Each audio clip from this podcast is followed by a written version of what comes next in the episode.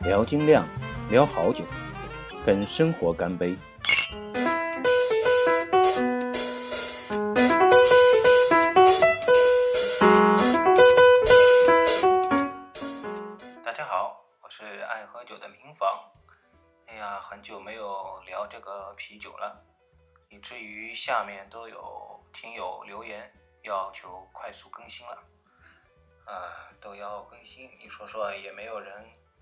打个赏什么的，真是的。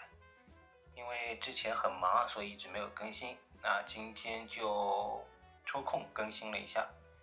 嗯，大家记不记得我以前讲过一期那个修道院啤酒的，然后里面介绍了一部分修道院啤酒的品牌，就是 Trappist 下面的 Trappist 认证的这个。应该讲最正宗的所谓修道院啤酒的几个品牌，那我今天就接着讲啊余下的几个修道院的品牌。今天大概讲三个品牌吧，下次有机会再来分享。呃，最后剩下的四个品牌。好，那我们现在开始第一个。啊，对了，在正式讲之前呢，我要先给大家做一个广告。我接下来要自己酿一款新的酒了，是呃叫丽影，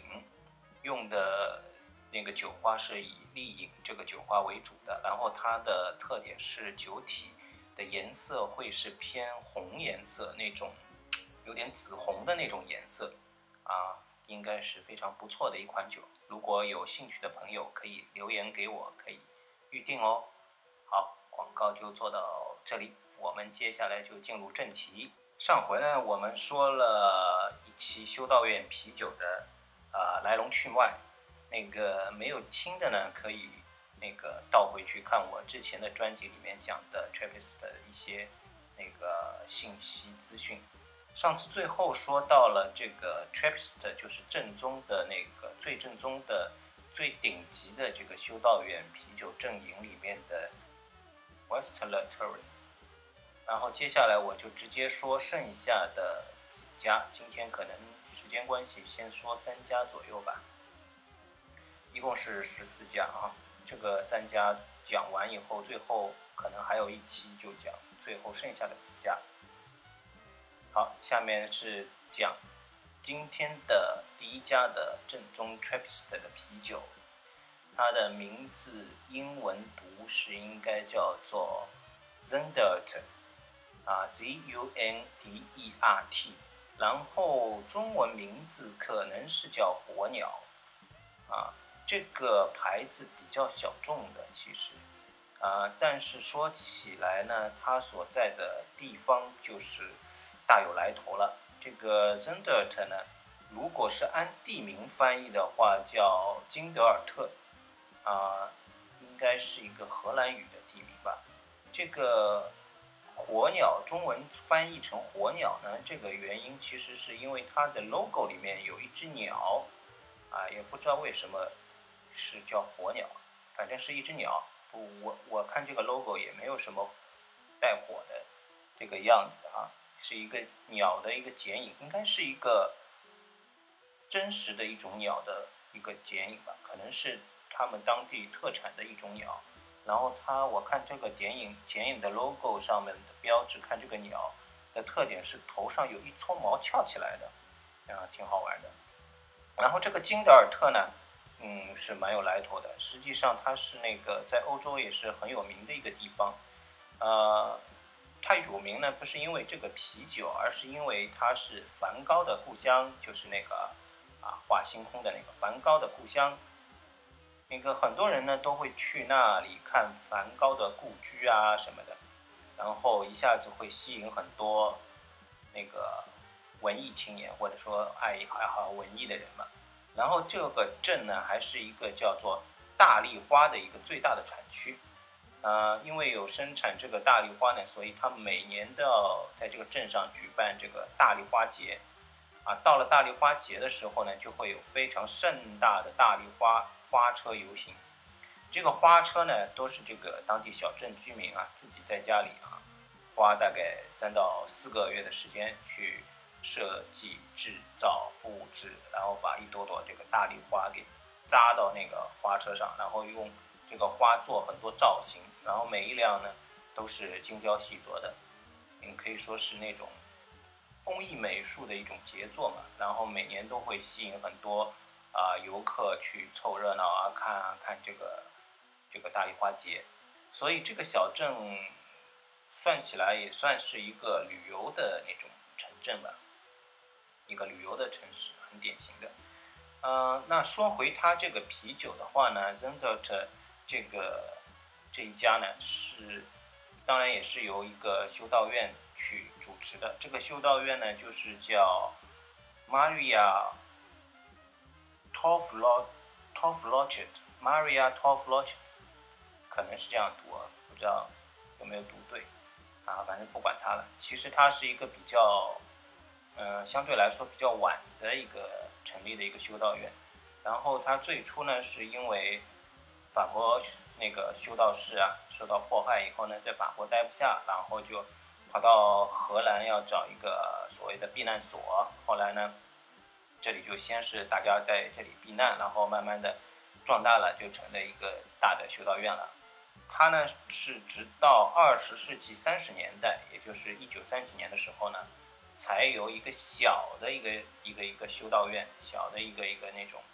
啊修时代的地方，升级到了一个大的修道院，就是可以用那个阿贝这个词做他的那个修道院的名字了。啊，然后他做酒的历史呢就更加要晚一些了，他在大概是在二零一二年才开始建厂的，一三年呢出了第一批的酒，呃。这个酒呢，网上资料是相对比较少的，呃，下面呢我就讲一下他们那个修道院对自己产的这个酒的一些描述啊。然后他这个出的这个 Zenta 的 Trappist 呢，他说是一款绿色的顶级发酵啤酒，在瓶中呢是进行二次发酵的，然后酒精度是八。呃，修道院还说啊，他们是选择了一种。啊，他们叫它是有点不守规矩的啤酒，这就意味着什么呢？这就意味着这个所谓的 Zendert 的 Trappist 这个啤酒啊，是一种，嗯，你必须花时间去理解的啤酒。我对这段话的理解是呢，它和最传统的修道院啤酒是有一些不同的地方的。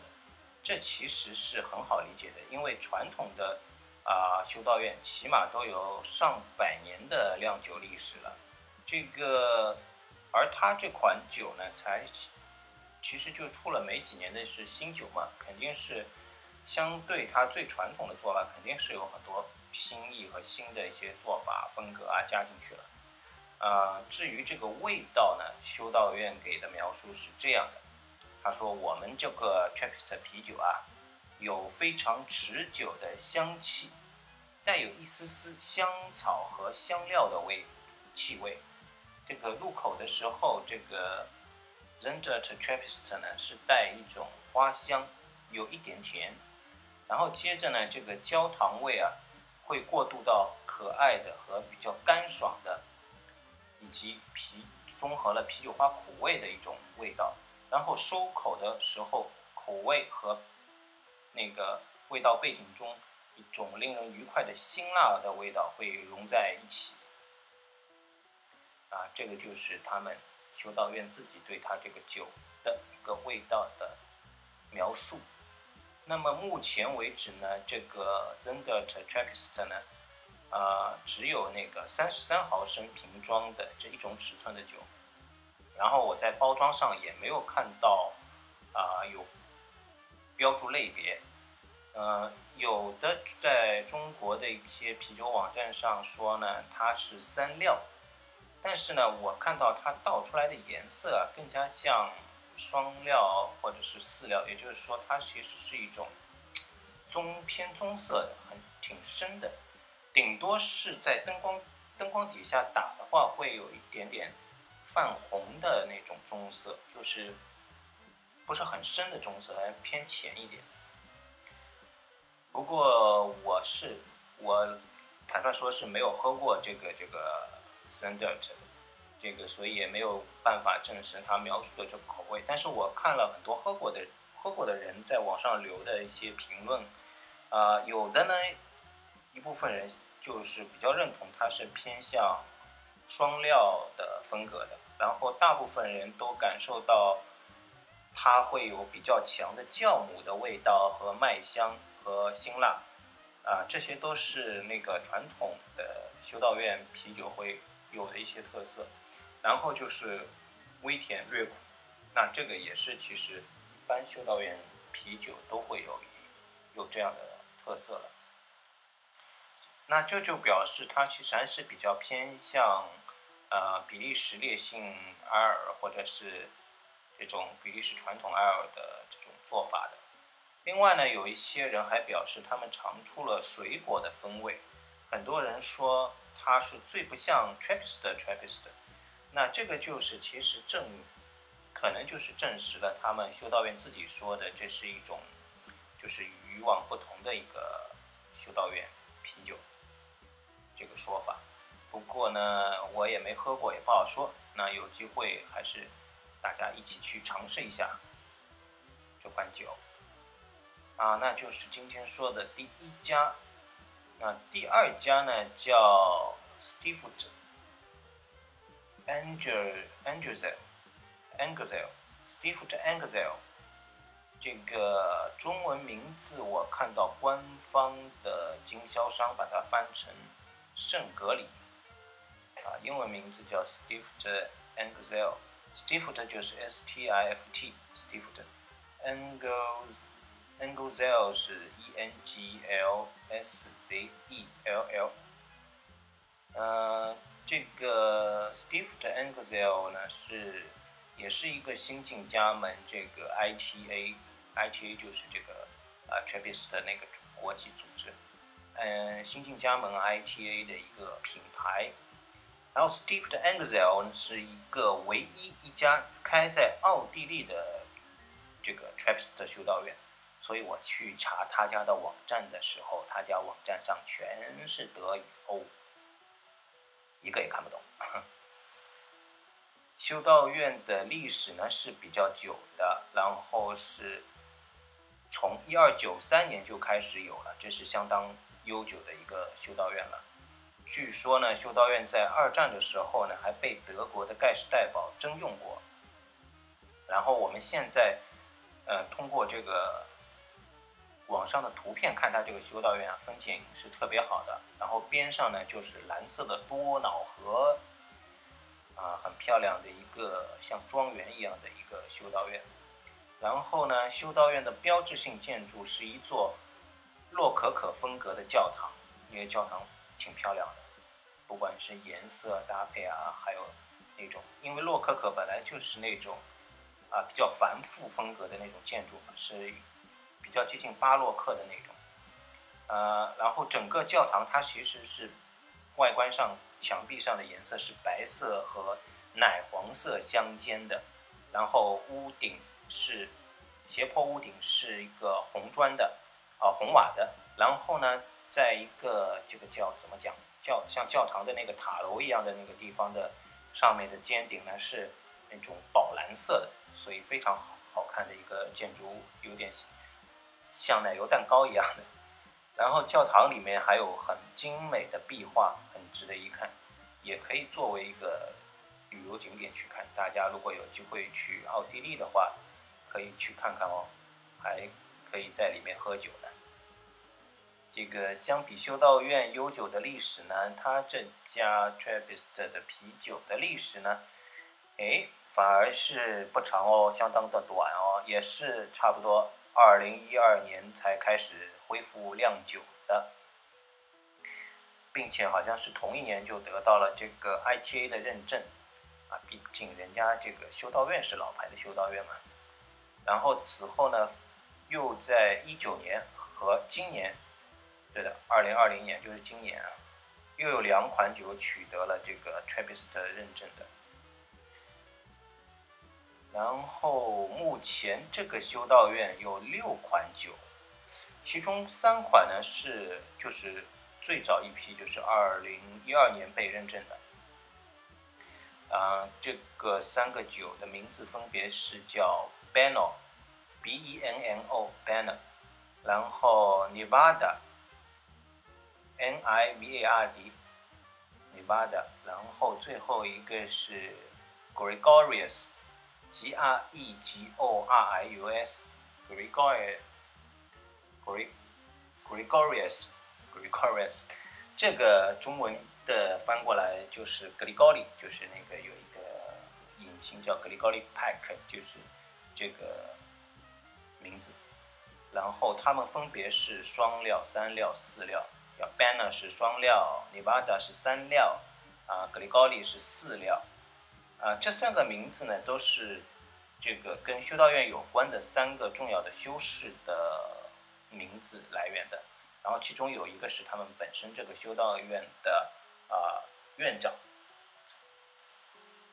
根据他们这个官网上的介绍呢，这个格里高利的酒精度，也就是饲料这款酒，酒精度是到了十点五，然后原麦芽糖的度数是二十二 p，这个度数是相当高的，说明它这个原来原来的含糖量是很高的。这款酒的口感呢是偏酸甜的，有栗子、腰果、酸梅的甜味。然后 Beno 这个酒呢，酒精度要低一些，呃，六点九。然后原麦芽糖的浓度也会低，是十四 P。然后呢，这款酒是回味很持久，收口是干爽的，然后有辛辣感的，然后回味有草本植物的气息。啊，同时呢，会出现一些葡萄柚的气味，这个还是比较传统的。这个 Beno 是双料，就传统的双料的应该有的味道都有了。啊，Nevada 的这个酒精度是五点五，这个就更低了。然后原麦芽糖是十二，呃，闻起来呢有明显的酵母气味和水果香气，入口的时候是微苦，同时又有浓郁的药草香气涌出。啊，前两种的酒的颜色是深棕色和红棕色，就是啊，饲料和双料分别是深棕和红棕色的啊。然后酿造的时候呢，会加入当地的蜂蜜。这个加蜂蜜其实跟啊，怎么讲，跟比利时的那个修道院一般会加他们那种比利时糖的这个做法，其实是呃异曲同工吧。就反正是用了另外一种。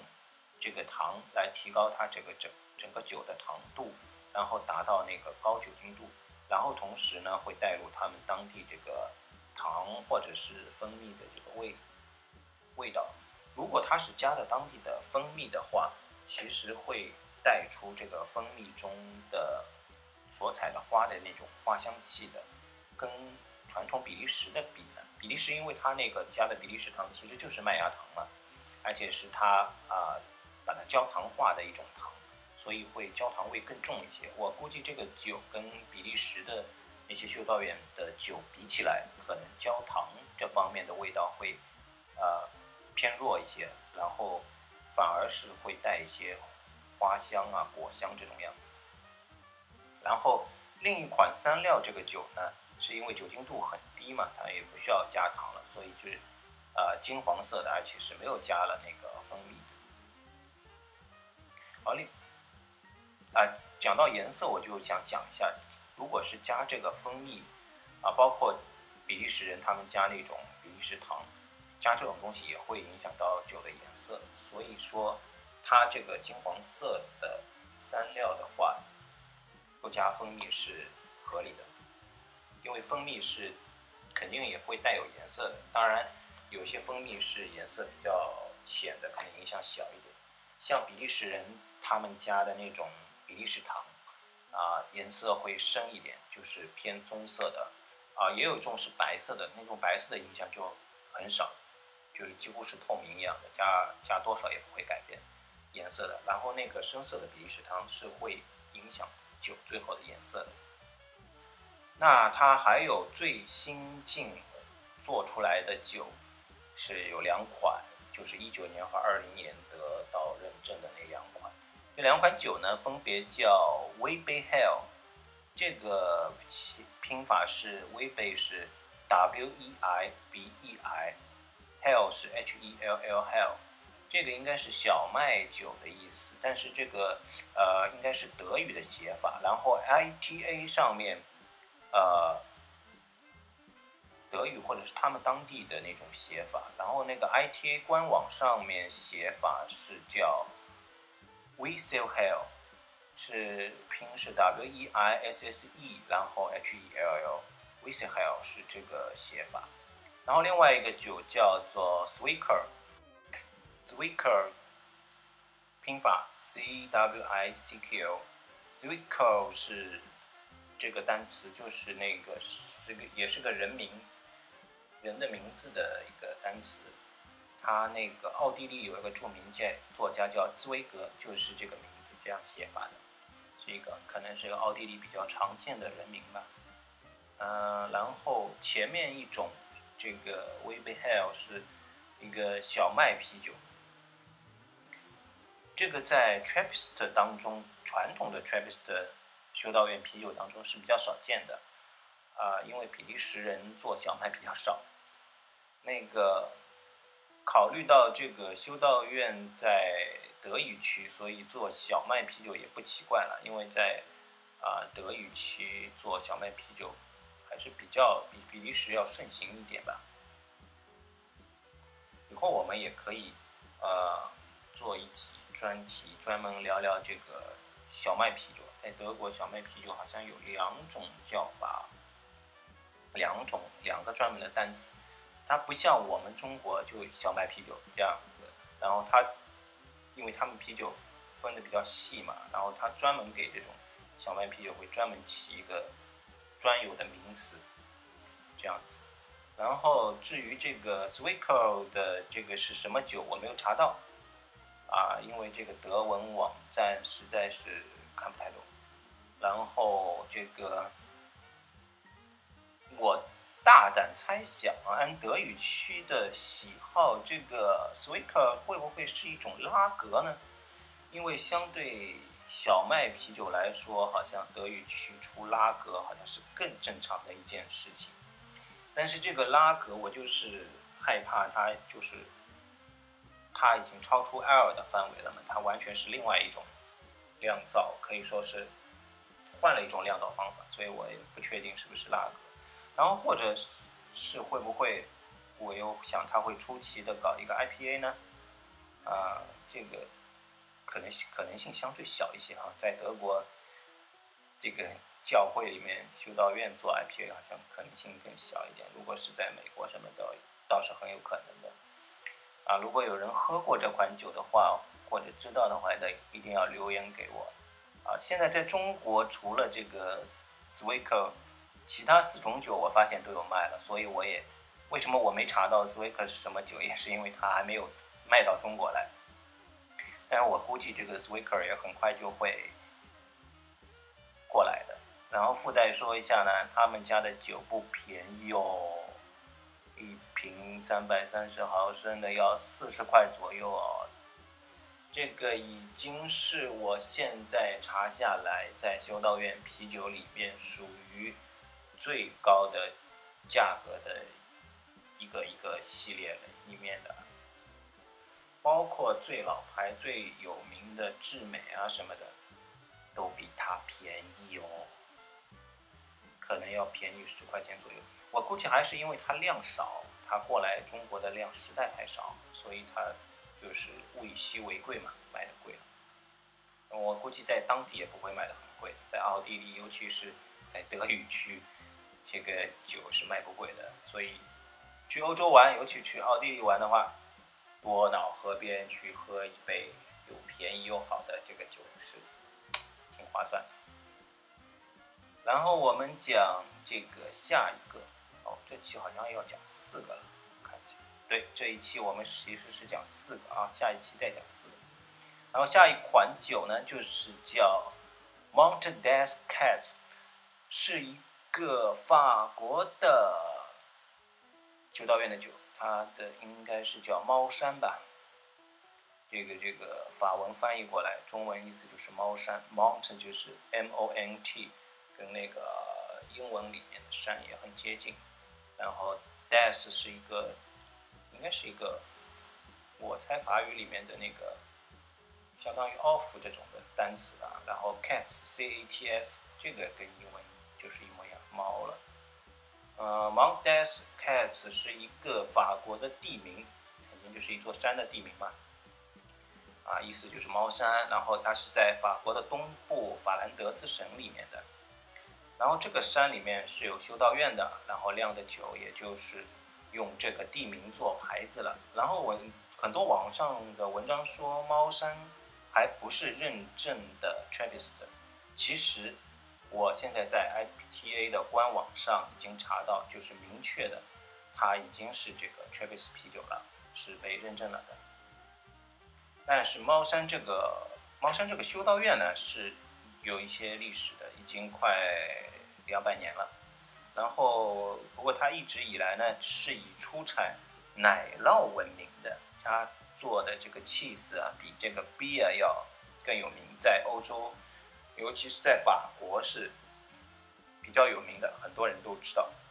然后介绍这个地方的话，都会提到一句他们这个修道院出的奶酪。然后他建的球场其实是很早了，是在那个呃十九世纪已经完全有那个现比较现代化的一个酒厂了。但是呢，他的命不好，命多舛啊，也是因为这个欧洲啊打仗比较多。就是在一九一八年这一年呢，酒厂被炸毁了。那一年呢，正好是这个这个一战的最后一年啊，这个真是命不太好。这个一九一八年之后呢，仗就打完了。那个大家都知道嘛，一九一九就是那个巴黎和会了嘛，就停战了。啊，它是在最后一年被毁掉的。然后这之后呢，酒厂没有了，他们就不酿酒了，就。专心做奶酪了，所以奶酪比较出名。这个可能奶酪需要的工厂设备啊什么相对简单一些，啊，只要养几头牛有有奶就行。然后到二零一一年呢，在这个智美的帮助下才恢复了产酒。这里不得不得不说一句啊，像智美啊，还有那个呃前面讲的一个很拗口的那个名字，什么 West West Torrent，这个这个这个修道院。他们之间互相帮助是一个传统，就是说啊，只要是 Trappist 这个这个修会下面的那个修道院有需要，他们都会伸出援手的。不仅是帮助他们酿酒，还包括其他的一些建设啊什么，他们都会互相帮助。这个是修会之间的往来是非常密切和团结的。啊，然后我们接着说，那智美帮他们呢，当然。这个智美要帮他们恢复做酒了，这对智美来说是，嗯讲是小事一桩了。还有的人说他是起初是直接就是制在智美的厂里面代工给他们做的。我从这个猫山的瓶子的设计上面看出来啊，这种说法是啊比较有根据的，因为它这个这个猫山的这个瓶子啊和智美的瓶子是一模一样的，一个模子里面刻出来的。然后只是这个瓶盖和这个下面贴的酒的标签换了一下而已。你再你换一下智美的这个标签和瓶盖，它就是智美的瓶子。所以说这个讲法还是比较可靠的。但是呢，按理来说，它现在已经被这个这个认证成了那个 Trappist 了，应该他自己有酒厂的。这个也啊没有没有证实啊，到底有没有那个自己的那个。酒厂，反正他的酒是被 Trappist 认证了，就算是那个智美给他做的嘛，也是品质有保证的。然后猫山的官网当然是呃全是法语的，这个这个法国人也比较那个这个文化自豪，这个这个没有官网是没有英语的，就是全是法语，也是比较难难去搞懂的一件事情。然后网上我搜了一下呢，猫山似乎就一种酒，啊，有的人就叫它金啤，金是金颜色的金，啊，为什么呢？因为说它是金色的。但我看网上，嗯，的图片，也是明显是倒出来以后是偏棕色的。而且我看现在最新的呃有有喝过的人发发出来的这个图片上标的是它下面已经写了这个 Trappist 的字样啊，而且是用三种语言的，呃，什么我估计应该是法语、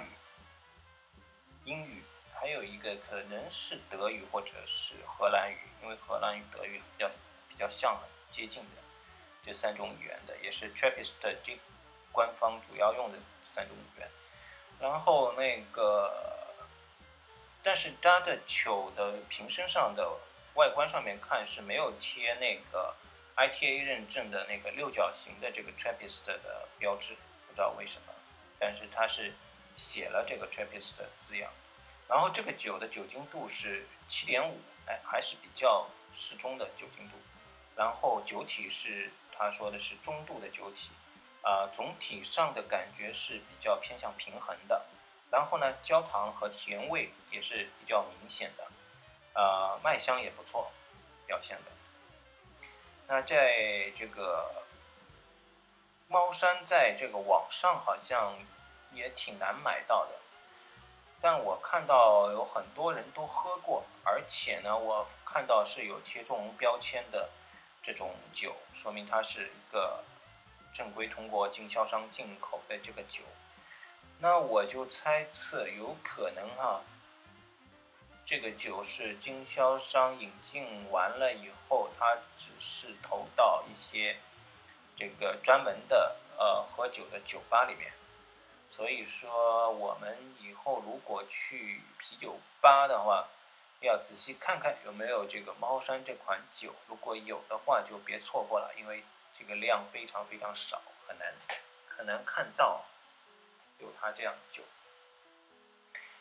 OK，这就是猫山。那下面就是我们今天要讲的最后一款、最后一个牌子，也是挺挺有趣，我认为是 Trappist 里面比较有趣，甚至于是最有趣的一个牌子。那就是 Spencer，S P E N C E R，Spencer，Spencer 哈，这个 Spencer 呢，大家有没有留意过这个这个？啊，以前英国有一家这个 Basic Fashion 的品牌，就是卖那种啊衣服啊这些啊，啊，然后也有卖吃的这种，叫玛莎的这个店，它的那个英文的全文就是。好像是 Mark and Spencer，后一半这个 Spencer 就是这个 Spencer，S P N C E R。啊，那这个修道院的品牌，我们今天就重点讲一下，因为它实在是非常特别。首先呢，这个牌子是来自美国的哦，那个美国就是这个精量运动的策源地哦，最主要的地方。然后这个牌子的修道院叫 Saint。约瑟夫，啊，圣约瑟夫，这个它是在麻省的一个叫 Spencer 的地方。对，这个 Spencer 就是当地的小镇的名字。然后他们他们修道院门口的那条路就叫 Spencer Road，斯班瑟路。啊，所以呢，他们就用 Spencer 做他们啤酒的品牌的名字。然后呢？他们用的一个 logo 的图案是一个教堂上面的一个塔楼，啊，这个塔楼呢，啊，既不是哥特式，也不是啊其他那种，我也讲不出是一个什么明显的式样，但是他们这个，他们官网上看到，好像他们自己对这个塔楼的设计比较骄傲的，它就是其实是一个。啊，长方体，然后上面有一个比较简单的坡顶嘛，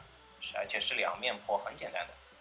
然后上面这个长方体上面有那个很细长的那种拱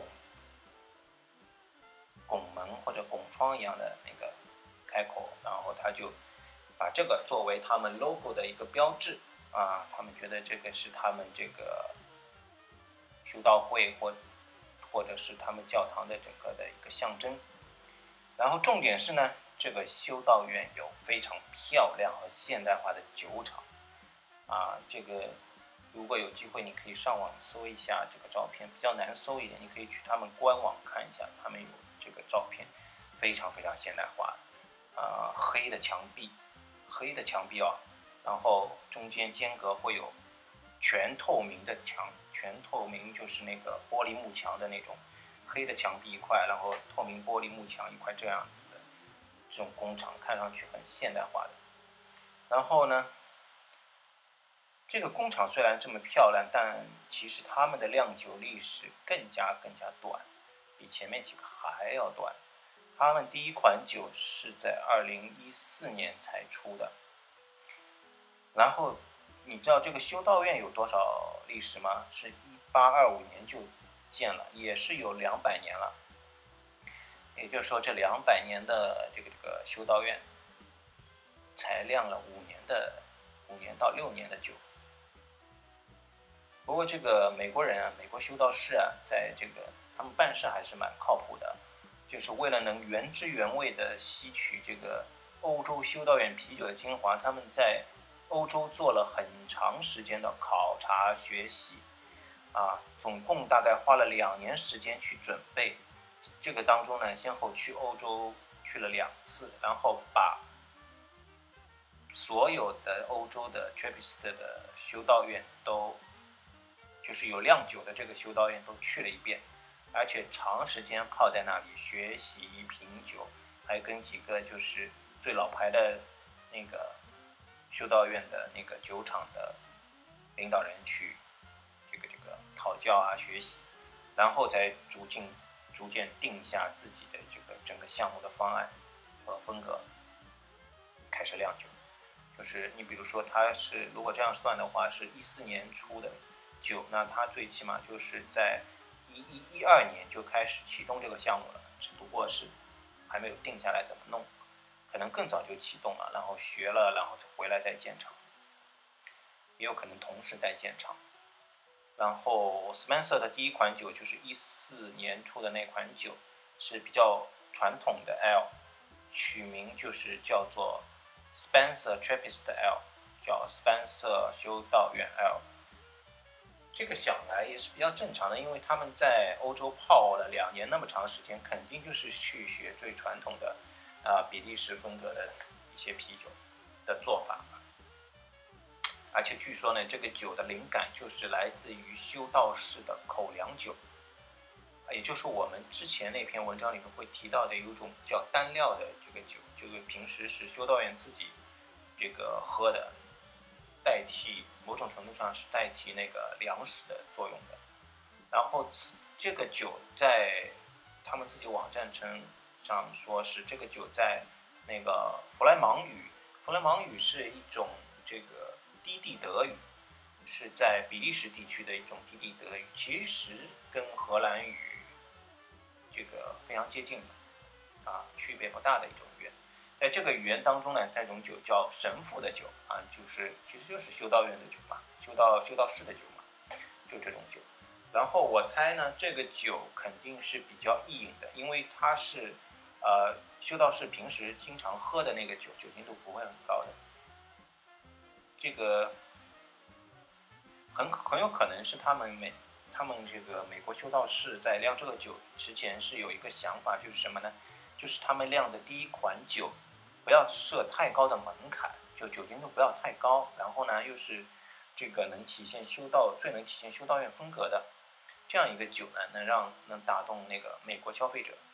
呃，因为相对来说，美国消费者在啤酒这块，因为精酿运动啊什么，就见过世面太多了，反而是这种原汁原味的传统的修道院酒更能打动他们，而且酒精度不要太高，这样子这个受众面更广嘛。更有利于打开这个市场，所以他们选择这样一款酒，我是这样猜猜测的啊，不知道是不是事实是不是这样也不知道，但是我估计是八九不离十。然后酒厂他们自己介绍这一款酒，说它这个酒体比较丰满，然后呢有日出色调，是日出色调的 L。这个日出色调我也不知道什么颜色，但是其实你仔细琢磨，它就是一个。比较淡金黄色的啊，我我估计是这种金黄色的淡色 L，然后带有水果味，回味呢是干爽，带有淡淡的酒花苦味。酒精度六点五，啊，这个酒精度这个在修道院啤酒里面肯定是不算不算高的嘛，应该是算就是很平均的一个水平，中等就正常的酒六点五。然后我深挖了这个酒的一些资料，我发现它居然用了浓烈的美国酒花，是哪两种呢？是威廉麦。威廉麦特和拿克特，威廉麦特是很典型的美国酒花了。那个拿克特这个酒花呢，是欧其实欧洲也有的，欧洲有德国德式的拿克特，但是美国他们自己这个开发也不要开发，就反正生物工程那种配种配出来的，是他们叫美国拿克特，是他们自己全新的一种拿克特。肯定就是这个花香果香这种香气比较重的。所以说，我觉得它的气味当中还是有相当复杂的一种一种气味的，应该讲比通常的比利时的艾尔的这个要更复杂。因为通常一般比利时艾尔我们常见的有丁香味啊、香菜籽的那个味道啊，还有辛辣的一些味道啊，这个是很常见的。那他加这两种酒花进去呢？肯定是有更丰富的果香花香在里面。他这样做也是，我觉得也是根据那个美国市场做的定位，因为美国人是这个这个呃精酿的发源地嘛，而且是美式 IPA 的发源地嘛，他们喝惯 IPA 那种的。如果你嗯香气不够多的话，他们觉得可能会觉得没意思啊。包括我们这个平时喝酒的朋友里面。有喝惯 IPA 的，就是喜欢 IPA 的人，肯定对那个，呃，包括拉格在内的一些传统的啤酒就不太待见，因为最大的区别其实就是在香气这一块，啊，当然还有苦度高了，苦度高是另外另外一个讲法。所以我觉得他们这个做的这个酒是非常适合美当地美国这个酒友啊入门的一个酒。而且是不管男女老少都可以喝，所以说这个如果是就是咱们听众里面有那个平常喝酒喝的不多，或者是刚刚想啊开始尝试的话，哎，这一款酒其实倒是可以作为入门的一个酒去尝试一下的。因为我估计它的香气是介于传统比利时艾尔和 IP 之间的，那它同时又有修道院那种醇厚的那个比利时艾尔的那种口感，比较中和一下，哎，可以领略两种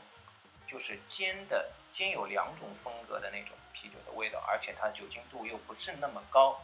喝一小瓶也没什么太大问题，所以说这个做入门的酒还是挺不错的。然后这款酒出了之后呢，Spencer 就开始放飞了，这个就体现出美国做啤酒的思路和个这个什么性格了。一口气出了九款酒，哎呦我的天呐，这个数量是在修道院里面肯。可能是排第一了。我现在做这个这个这个节目已经查到现在是是一共十四家嘛，这四家加上去应该是查到有十家了，还剩最后四家。我查到的是到目前为止它是最多的，就是酒的品种是最多的。那就后面四家里面有没有超过它的，我我不清楚，可能有比较接近的，因为我印象当中有一家啊荷兰的也是比较晚进的一个酒厂。的这个风格也是挺大胆的，估计酒也挺多的品种，啊，这个反正这个量，这个品种的数量已经是非常非常高的了，在这个修道院啤酒里面，九款加最早的一款就是十款酒，我的天呐，啊，而且他们家出的这个酒的这个类别啊 style 跨度很大，简直就是它跟一个。我说难听点，它就有点像商业商量的酒厂的一个普通美国商量酒厂的品种量差不多，只不过它是带能贴 Trappist 的这个牌子的，人家是贴不上这个牌子。然后翻阅它的产品目录呢，你会找到像赛松啊、饲料，饲料就肯定有嘛，这个修道院的招牌。然后有帝国世涛 IPA，IPA 也不奇怪哈，在美国等等这些品种的酒。然后呢，他们自己把这个他们出的酒，因为是品种比较多嘛，他们会把它分成三类。他们怎么分的呢？第一类修道院经典，就是像前面讲的那个 L 啊、饲料啊这些。然后第二类美式修道院精酿，啊，第三类就是 Spencer 水果系列，啊，水果系列这个挺适合女孩子的，应该，如果有喝。想去喝的话，你可以挑一些；如果是女性，然后平时喝酒少的话，你可以挑一些这个水果系列。它们分分成这三大类。然后在目前的中国网上比较容易找到的，是有饲料啊、修道院 IPA、假日 IL 啊、帝国世涛啊，然后蜜桃赛松啊等等这些都有。基本上好像其实应该都会有。然后也比较容易买到的，嗯，价格呢也不高哎，大概就是二十块出头一瓶，在在网上买啊，嗯，这个都是我现在说的都是网上的销售的价格。然后，如果从我自己的角度出发呢，我还是想最想尝试的是 他们家的 IPA，因为毕竟是美国的修道院，美国的酒厂，是吧？说到底也是美国的酒厂，所以。虽然是加了 Trappist 这个这个这个 title，但是我相信他去欧洲学这个做酒，也主要是学这个比利时二的做法啊，他也不会去比利时学 IPA。IPA 这个东西，他美国人不用出去学，他美国当地那么多人都会做，随便这个找人过来就能弄得很好，是不是？所以说，我觉得 IPA 肯定是他们的拿手的。美国人拿手的是 IPA，啊，而且他有好几种 IPA 嘛。然后我看他网上的资料，有一些配的这个酒花还是挺复杂的，而且都是美式酒花。所以说我如果是我的话，我会去想尝试一下它的 IP，而且修道院做的 IP 嘛还是比较少见的，所以想去尝试一下。啊，这个 Spencer 还是很有趣的。我甚至想下回是不是有机会单独把他所有的酒，这个讲一遍啊？有机会的话就讲一遍，真的是挺好玩的一个牌子，而且网上都有卖，你现在回头就能在网上去找了。然后好像是叫，如果中文的话是叫。是查那个 Spencer，或者你试一下斯宾塞，我我忘了是哪。啊，你直接打英文 S P E N C E R Spencer 这个啤酒，然后加个啤酒，应该有也能搜到，网上有很多。好了，嗯，那就这样，这就是今天介绍的四种这个这个 Trappist 啊，越来越有趣了啊，这个新的这个品牌真是比。老牌的要有趣多了，老牌的还是比较保守的哈。然后最后再打一个广告，就是